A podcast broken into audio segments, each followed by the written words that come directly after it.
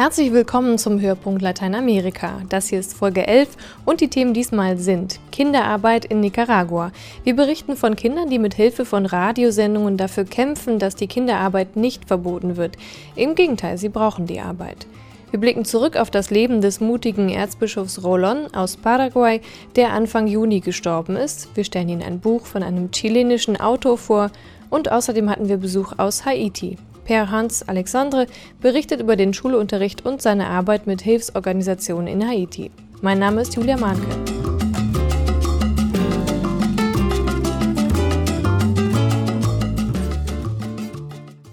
Vergesst Haiti nicht. So heißt ein Initiativkreis, der helfen möchte, Schulen in Haiti zu bauen. Am Mittwoch hat der emeritierte Weihbischof von Essen, Franz Grave, diesen Initiativkreis vorgestellt. Er ist einer der Gründungsmitglieder genauso wie der ehemalige Ministerpräsident Wolfgang Clement. Und bei der Vorstellung im Landtag NRW war auch ein Gast aus Haiti da, Pierre-Hans Alexandre, und ich habe ihn gefragt, wie gut die Zusammenarbeit mit Hilfsorganisationen vor Ort funktioniert und welche Probleme es im Moment mit dem Schulunterricht in Haiti gibt.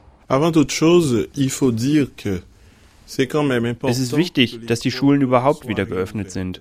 Es ist ein Trost für Eltern zu wissen, dass ihre Kinder wieder in die Schule gehen können, sich treffen können, zusammen singen, weinen, lernen können. Aber die schulischen Bedingungen sind sehr schwierig, stark vom Wetter abhängig. Oft ist es extrem heiß oder es regnet. Wenn es regnet, findet kein Unterricht statt. Aber die Hoffnung ist da und es gibt keine andere Wahl, als sich der Zukunft zuzuwenden. Und Voraussetzung für die Zukunft ist die Erziehung.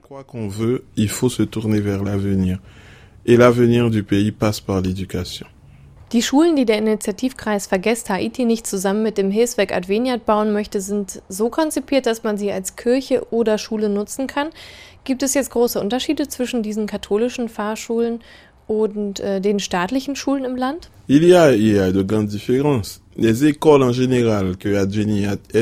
gibt sehr große Unterschiede zwischen den Schulen in Haiti. Aber die Schulen, die Adveniat normalerweise unterstützt, nehmen vor allem die armen Kinder innerhalb der Gesellschaft auf. Kinder, die die anderen Schulen nicht aufnehmen würden. Diese Schulen sind meist umsonst, denn die Familien können kein Schulgeld zahlen. Leider fehlt es aber gerade an diesen Schulen an qualifizierten, kompetenten Lehrern. Man kann kaum beides haben, kostenlosen Unterricht und qualifizierte, gut bezahlte Lehrer. Daran mangelt es uns, an qualifizierten Lehrern.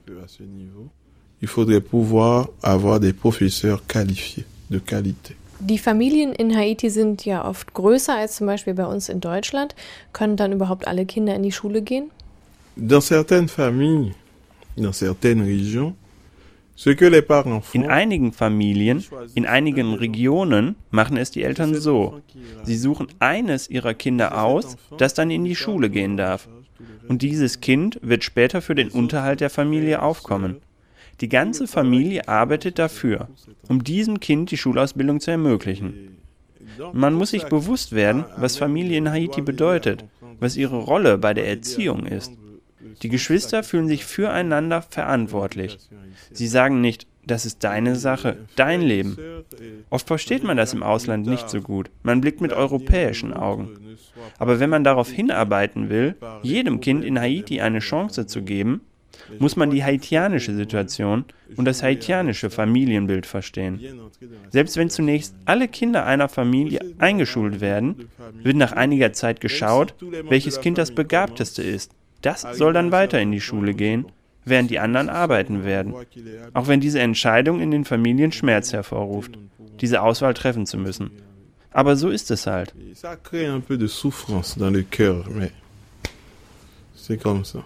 Wie war das bei Ihrer Familie?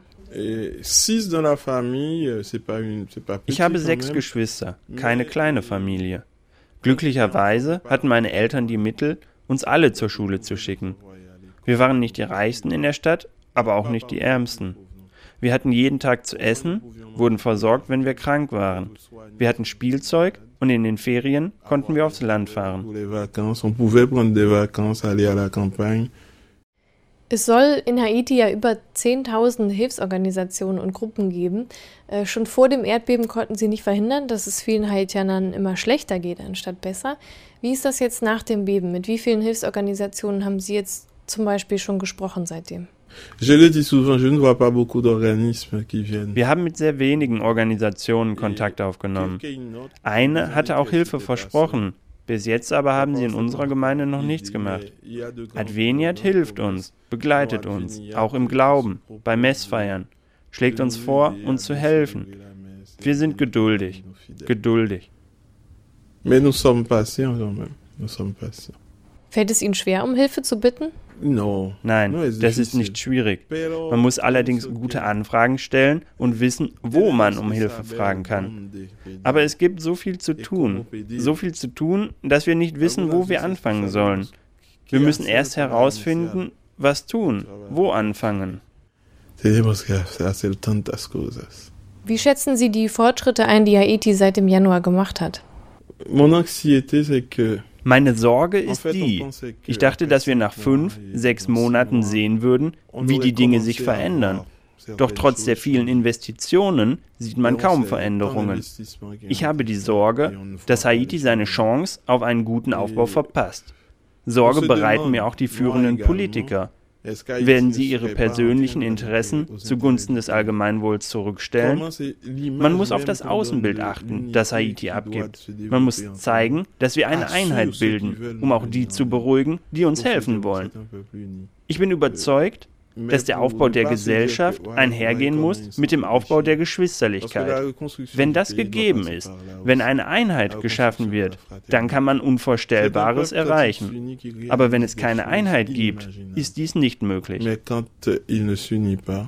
qui ne peut rien faire et qui plonge.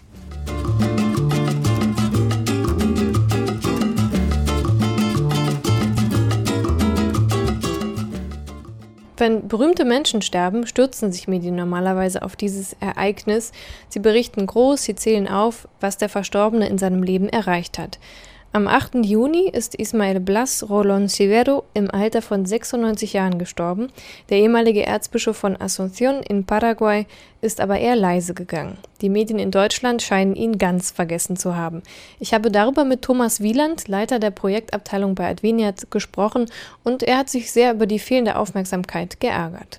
Ja, man musste richtig recherchieren, äh, wie es dem Erzbischof, dem ehemaligen Erzbischof von Asunción ging, denn anlässlich seines Todes ist in deutschen Zeitungen, in deutschsprachigen Zeitungen keine Notiz von ihm aufgetaucht. Als am 16. August 2006 ähm, der Widersacher und ehemalige Diktator Paraguays verstorben ist, General Strössner, war in den deutschen Nachrichten, in den Zeitungen Hinweise darauf und es wurde ein Blick auf seine Geschichte und auf die Diktatur in Paraguay und die Entwicklung in diesem Land äh, geworfen. Ich habe mich gefragt, wieso ähm, wird anlässlich des Todes von den Diktatoren erinnert an das Land, an die Person, obwohl die Menschen, äh, die er umgebracht hat und die er umbringen ließ, an die keiner dachte und an diejenigen, die äh, für die Menschenrechte eintraten, die für die Zukunft des Landes sich eingesetzt haben, wenn die versterben, dann gibt es keine Nachricht und ist es keine Notiz in der Zeitung wert. Da habe ich mich etwas gewundert darüber. Ich habe mich auch geärgert darüber.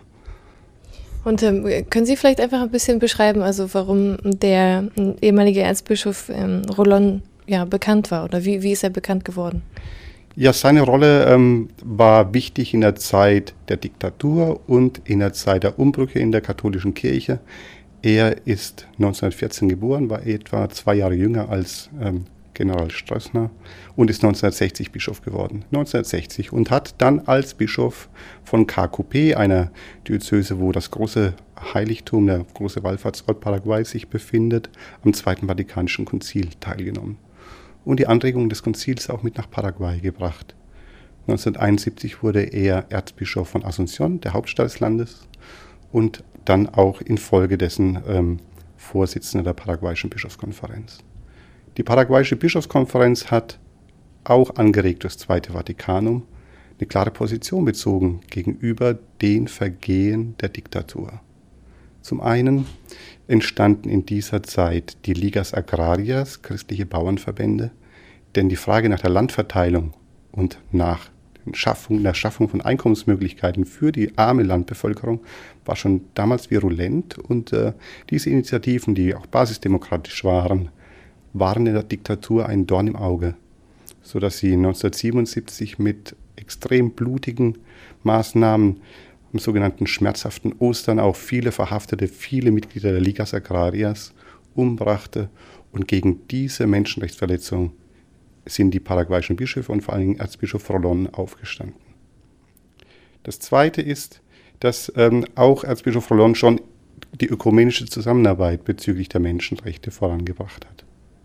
Es wurde ein ökumenisches Menschenrechtsbüro gegründet und er hat sich auch eingesetzt für die pastorale Planung in Paraguay. Dass sich die kirchlichen Initiativen vernetzen, gemeinsame Ziele formulieren. So wurde schon 1976 pastorale Leitlinien und 1981 ebenfalls für das ganze Land formuliert, um auch die Arbeit der Kirche zu koordinieren und schlagkräftiger zu machen. Man muss auch wissen, dass in der Zeit die paraguayische Kirche eine wichtige Rolle spielte im ganzen Gefüge des Staates. Der Erzbischof von Asunción war nämlich Mitglied des Staatsrates. Genauso wie die Minister, wie der Vertreter der Universität.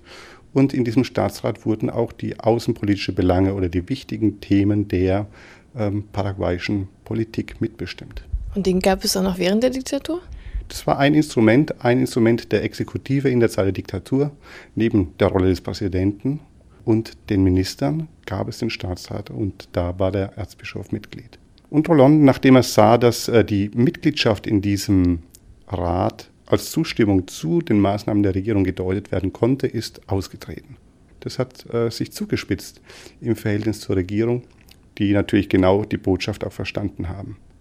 Und die Bevölkerung hat diese Botschaft auch verstanden. So wurde die Kathedrale von Asunción auch ein Hort der ähm, Opposition. Was hatte das zur Folge für die Leute, die dann in die Kirche gegangen sind? Das hatte zur Folge, dass auch äh, vor, den, vor den Gott, vor, den, äh, vor der Kirche äh, bei Gottesdiensten, in denen eben bewusst auf die Menschenrechtsverletzungen hingewiesen wurde. Und ich habe auch mit Paraguayern gesprochen, die da von eindrücklichen Szenen sprachen, zum Beispiel, dass im Bußakt große Ketten auf den Boden geworfen wurden und um Verzeihung gebeten wurde für die Menschenrechtsverletzungen, um Verzeihung gebeten wurde für die Unterdrückung. Und als der Gottesdienst zu Ende war und die Menschen aus dem Gotteshaus rauskamen, standen vor der Kathedrale die Wasserwerfer, wurden Steine geworfen, wurden Menschen von Schlägertrupps der Regierung geschlagen. Das hatte auch diese Konsequenzen, dass die Gläubigen und auch der Erzbischof nicht nur mit Worten und in der Öffentlichkeit angegriffen wurde, sondern auch tätlich.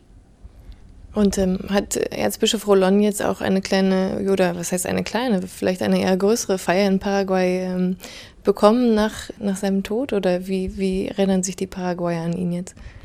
Die Erinnerung an Erzbischof Rolon ist wichtig, sie ist lebendig in, unter den Paraguayern. Er hat ein offizielles Begräbnis natürlich bekommen und man liest auch viele Stellungnahmen zu seiner Person und er wird gewürdigt als wichtige Person in der Schaffung der Demokratie in Paraguay und im, für das Ende der Diktatur. Thomas Wieland über den Erzbischof Ismael Rolon, der für Menschenrechte gekämpft hat, vor allem während der Diktatur in Paraguay, die in den 50er Jahren begann und mehr als 30 Jahre andauerte.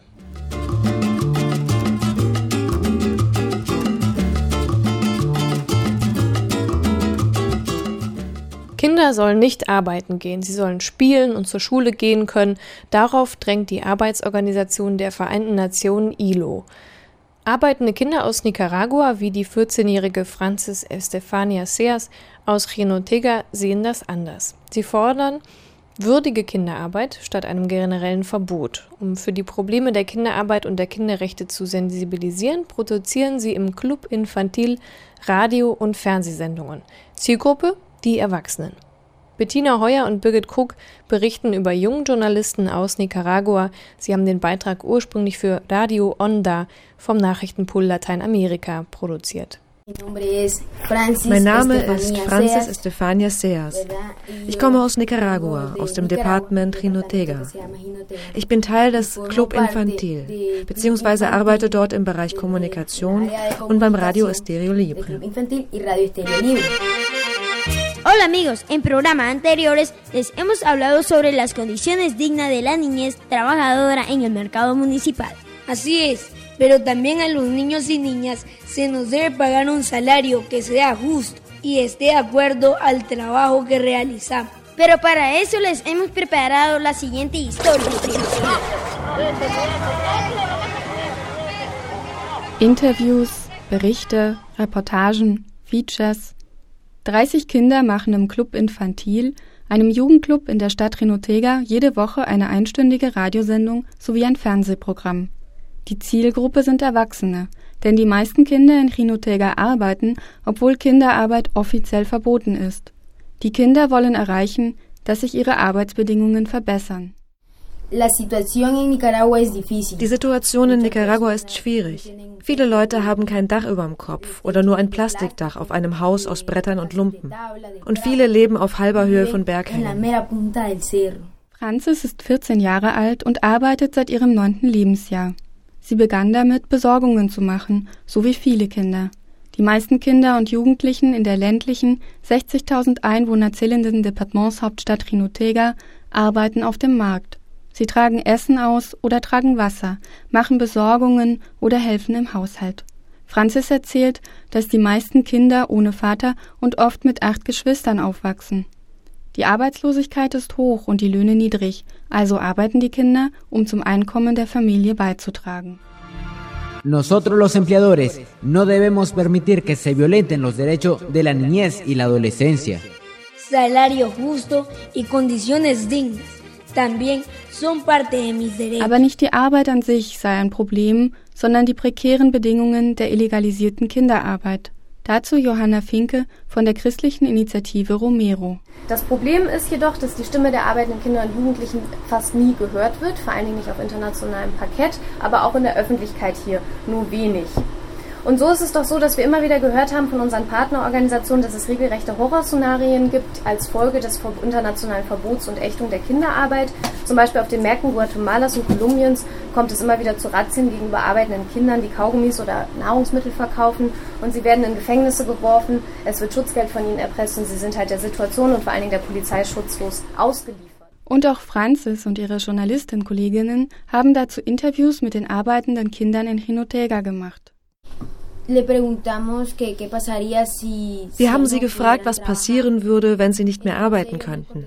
Sie antworteten, dass Arbeit für sie ein Recht sei. So können sie sich den Unterhalt verdienen, persönliche Dinge kaufen, ihre Familien unterstützen. Sie können sich Dinge kaufen, die sie gerne haben wollen. Eh, Kinderarbeit also nicht verbieten? Stattdessen würdige Kinderarbeit?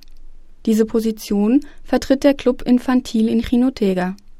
Die Kinder sollen ihre Rechte kennenlernen und bei dieser Arbeit wird der seit 16 Jahren bestehende Jugendclub unter anderem von der christlichen Initiative Romero und dem Verein für Kinderrechte Pronatz unterstützt. Lydia Palacios Chong, die Leiterin des Clubs, über das Selbstverständnis ihrer Arbeit mit den Kindern. No somos una asociación asistencialista, sino que pensamos eh, en el desarrollo de los niños. Wir sind keine bevormundende karitative Organisation, sondern es geht uns um die Entwicklung der Kinder.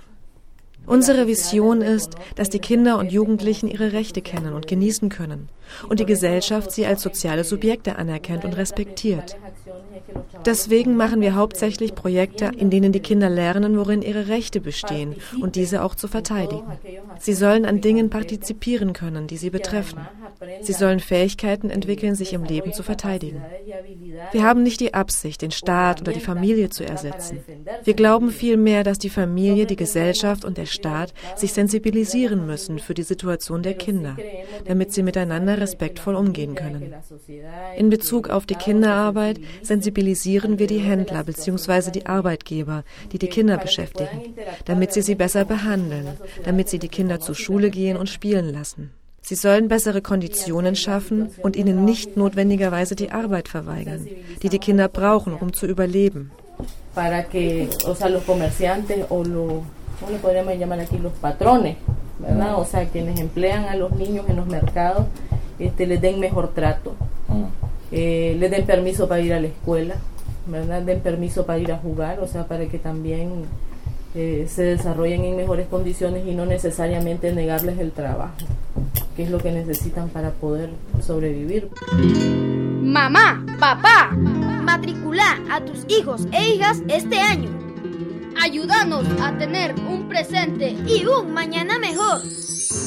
En este año, todos y todas a estudiar. Este es un mensaje del Club Infantil de Jinotega. Die Internationale Arbeitsorganisation der Vereinten Nationen, ILO, will Kinderarbeit ganz abschaffen. Fairer Handel sei Handel ohne Kinderarbeit, war das Credo der letzten Jahre. Doch so einfach ist es nicht, meint Professor Dr. Manfred Liebel vom Verein für Kinderrechte Pronatz. Das in vielen Fällen, wenn man einfach sagt, Kinder dürfen nicht mehr arbeiten, die Situation der Kinder und ihrer Familien sich nicht automatisch verbessert, sondern oft sogar verschlechtert. Franzis, die einmal Journalistin werden will, weil sie so von der Technik begeistert ist, sagt, okay. In Nicaragua kann man die Kinderarbeit nicht vollständig abschaffen. Wenn Sie wollen, dass Kinder nicht mehr arbeiten, dann müssen die Eltern ein gutes Gehalt bekommen. Sie haben eine Arbeit, aber sie verdienen nur 300 Cordobas monatlich. Niñas y adolescentes trabajadores del mercado municipal. Y qué mal lo que hacen muchos en no pagar lo justo. Emplearnos en trabajos que no van de acuerdo a nuestra edad y condiciones físicas. Weitere Infos zum Thema finden Sie auf der Internetseite ci-romero.de. Die Gegenpositionen können auf den Seiten ilo.org erforscht werden. Und wer einmal eintauchen möchte in den Alltag arbeitender Kinder und ihrer Träume in Nicaragua, dem sei der Film Planet Carlos empfohlen, der bei den Landesfilmdiensten kostenlos für Bildungsarbeit ausgeliehen werden kann. Mehr dazu finden Sie im Internet auf planetcarlos.de.